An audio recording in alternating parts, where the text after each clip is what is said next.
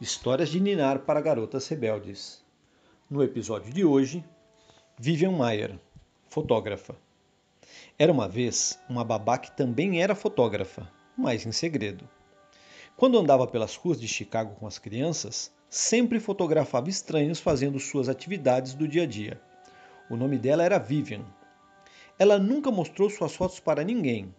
Vivian viveu por 40 anos com as famílias para as quais trabalhava ela não gostava de conversar e pedia portas com trancas para o seu quarto, onde proibia a entrada. Ela guardava tanto segredo sobre sua vida que, quando levava suas fotos para serem reveladas, nunca dava seu nome verdadeiro. Ao longo da vida, ela tirou mais de 100 mil fotos, mas ninguém jamais soube que ela era a fotógrafa. Vivian mantinha todas suas fotos e seus negativos em um espaço que alugava. Dois anos antes de morrer, ela não pagou o aluguel e tudo que estava dentro foi posto à venda.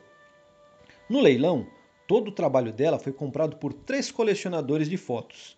Eles não faziam a menor ideia de que tinham encontrado um tesouro secreto. Apesar de não ter tido uma formação tradicional, Vivian havia capturado a vida nas ruas dos Estados Unidos pós-guerra, com a pureza e a intensidade de um mestre. Pessoas comendo rosquinhas, fazendo compras, indo a museus, sendo presas, beijando, vendendo jornais, limpando sapatos. Às vezes, ela também tirava fotos de si mesma refletida em uma vitrine, ou de sua sombra em uma parede.